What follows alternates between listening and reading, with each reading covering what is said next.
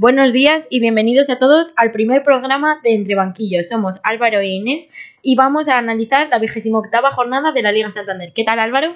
Muy bien, muy bien, me has hecho madrugar, pero bueno, con muchas ganas de comentar esta jornada que viene cargadita y bueno, a ver cómo se nos da. Bueno, los partidos comienzan el viernes con un Betis Levante a las 9 en el Benito Villamarín. Álvaro, ¿cómo lo ves? Bueno, creo que es un partido que a priori tiene un gran cartel, tal y como están los dos equipos esta temporada. El conjunto bético viene muy tocado tras la derrota en el Sánchez Pizjuán ante el Sevilla, pero bueno, el Levante viene bastante reforzado tras la victoria en el Ciudad de Valencia ante el Valencia. Sí, como bien dices Álvaro, eh, el Betis llega para consolidar la sexta plaza en Europa League, mientras que el Levante está en una zona de confort de la tabla en el noveno puesto. Sí, Inés, estoy de acuerdo contigo, pero también hay que tener en cuenta que el Levante llega con muchas bajas y con nombres muy importantes, como es el de Campaña, Melero, Radoya, eh, jugadores que le dan mucho al equipo y que no van a estar en el Villamarín. Sábado comenzamos a las 2 de la tarde con un Athletic de Bilbao Eibar en San Mamés. Los de Marcelino vienen de empatar en Balaídos ante el Celta. Mientras que el conjunto armero viene de encajar una derrota ante el Villarreal en Ipurúa. Y bueno, realmente el Eibar está en una situación muy complicada, está en puestos de descenso, ahora mismo necesita puntos como el comer y el Athletic está en una zona de confort máximo, eh, haciendo buenos partidos y yo creo que este partido no se le escapa al equipo local. En este partido destacamos las bajas por parte del Athletic de Íñigo Martínez por roja directa o Ander Capa por lesión y por parte del Eibar tenemos a Pedro Vigas por lesión y también a Robert Correa. Y ahora nos trasladamos hacia la zona norte de la península, concretamente en el estado de Balaídos, a las 4 y cuarto, en un encuentro del Celta ante el Real Madrid, un encuentro en el que el Real Madrid no puede parar de puntuar, no puede despistarse si quiere optar a la liga.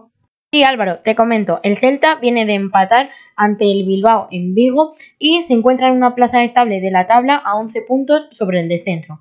El Real Madrid, bueno, no puede perder eh, si quiere optar al título liguero, viene de ganar con algunas dudas al Elche 2-1, pero viene reforzado tras el pase a cuartos contra el Atalanta.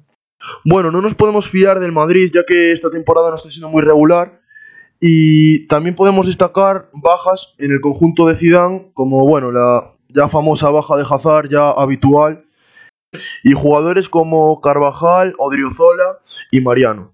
Bueno, luego también podemos destacar la baja de Rubén Blanco por roja directa en el pasado encuentro y bueno, y en remor con problemas físicos. A las seis y media tenemos el Huesca Osasuna en el Alcoraz. El conjunto dirigido por Pacheta viene de perder contra el Barça con polémica de un penalti que transformó el Huesca.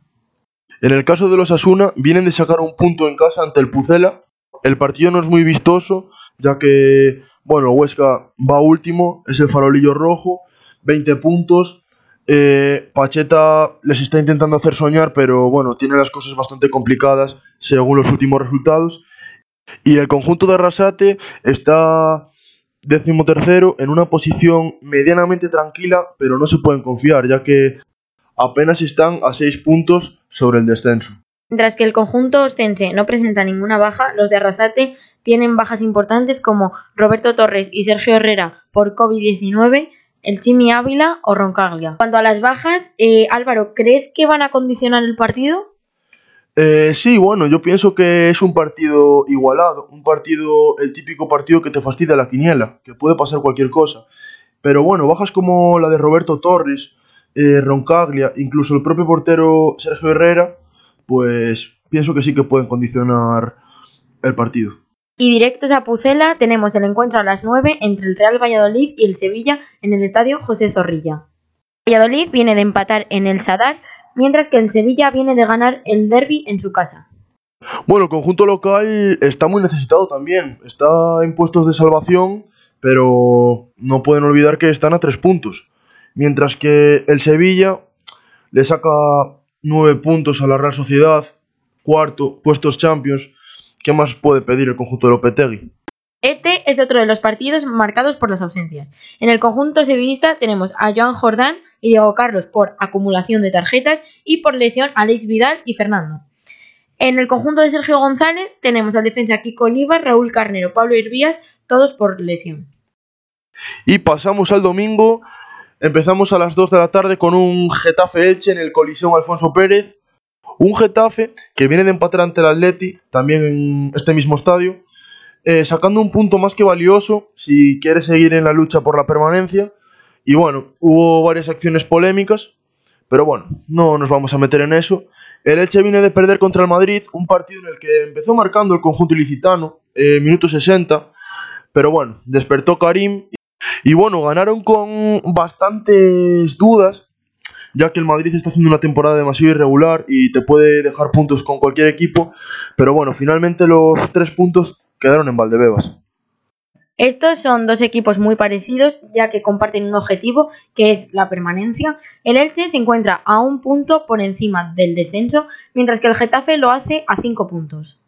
En este partido los de Bordalás tienen bastantes ausencias, como la de Niomi y Jaume Mata por tarjeta directa, o bueno, acumulación de tarjetas Damián Suárez, y bueno, ya lesión en el menisco de Cabaco o del Cucho.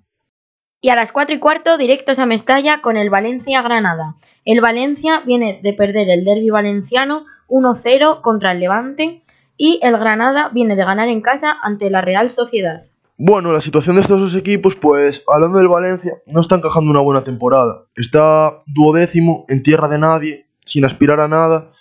Y bueno, Granada, ojo con el Granada, que este año está muy bien en Europa League eh, está siendo la revelación, un equipo revelación en Europa sobre todo, y puede optar matemáticamente a una puesta en Europa, pero lo tiene muy difícil, ya que por encima tiene equipos como el Villarreal y el Betis, que no están jugando nada mal. Este es otro de los partidos marcados por las bajas. En el Valencia tenemos a Cherisev, Mangala y Piccini, y en el conjunto visitante tenemos a Fulquier, Luis Milla, Carlos Neva, Luis Suárez, entre otros.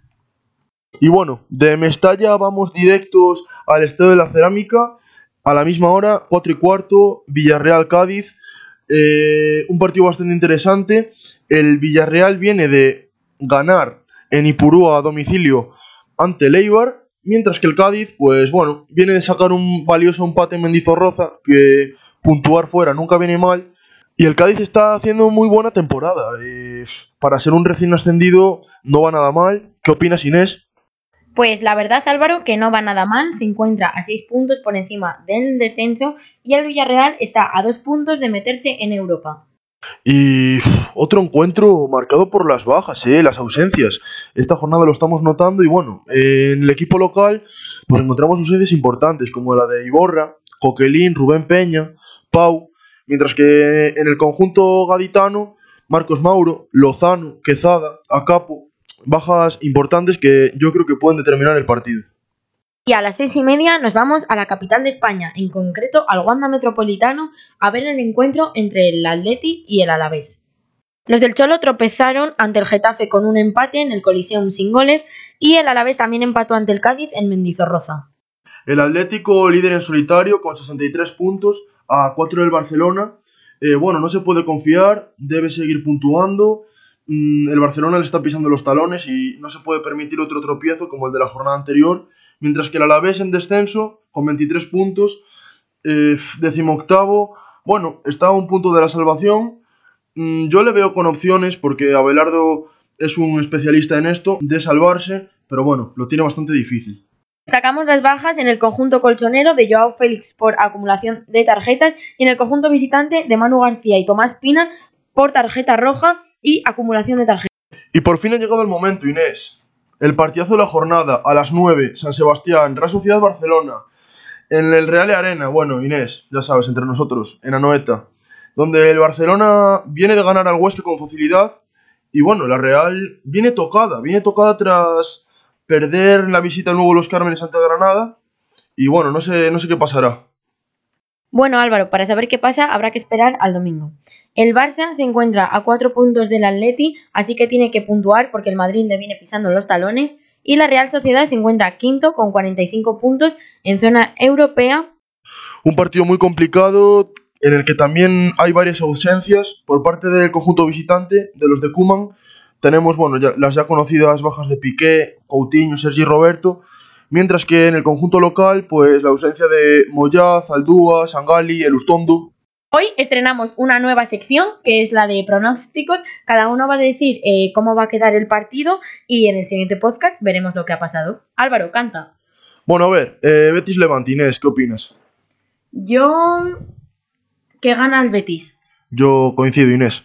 Eh, Atlético Eibar. Yo que empata o que gana el Eibar. Eh, nada, yo victoria local. Eh, Celta Real Madrid. Eh, yo el Real Madrid. Coincido, coincido. Eh, Huesca Osasuna, ¿qué opinas? Empate. Yo aquí puse empate también, pero también victoria de los Asuna, ¿eh? Ojo con el Osasuna. Valladolid Sevilla. Sevilla. Sevilla, Sevilla. Eh, bueno, Getafe Elche. Empate. Empate, también coincido, coincidimos ahí, Inés. Valencia, Granada. Valencia. Pues mira que fíjate que yo me decaigo por el Granada, ¿eh? Me está Ya veremos qué pasará. Me está gustando mucho esta temporada y bueno, a ver qué tal. Villarreal Cádiz. Empate. Villarreal, el equipo local se va a llevar los tres puntos. Eh, Atleti a la vez, Atleti. bueno. eh, Aunque puede ser también un empate. Puede tropezar al Atleti aquí, ¿eh? Pero yo creo que después del tropiezo del Getafe, pues no, no se le va a escapar estos tres puntos. Y bueno, por último, el partidazo de la jornada, Real Sociedad-Barcelona. Yo aquí no he puesto nada, Inés, ¿eh? No he puesto nada porque no sé ni qué poner aquí ya, ¿eh? Yo me decanto por los de Kuman, pero no sabemos qué va a pasar.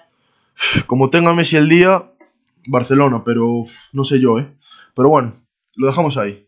Hoy es una despedida especial, ya que es el Día del Padre y nos encontramos lejos de ellos. Desde aquí, personalmente, quiero mandarle un abrazo y muchos besos a mi padre Bauti. Y bueno, yo otro para mi padre, Julito, Julio, un abrazo muy grande, nos vemos pronto. Y con esta emotiva despedida nos despedimos hasta el próximo programa. Un placer, Álvaro.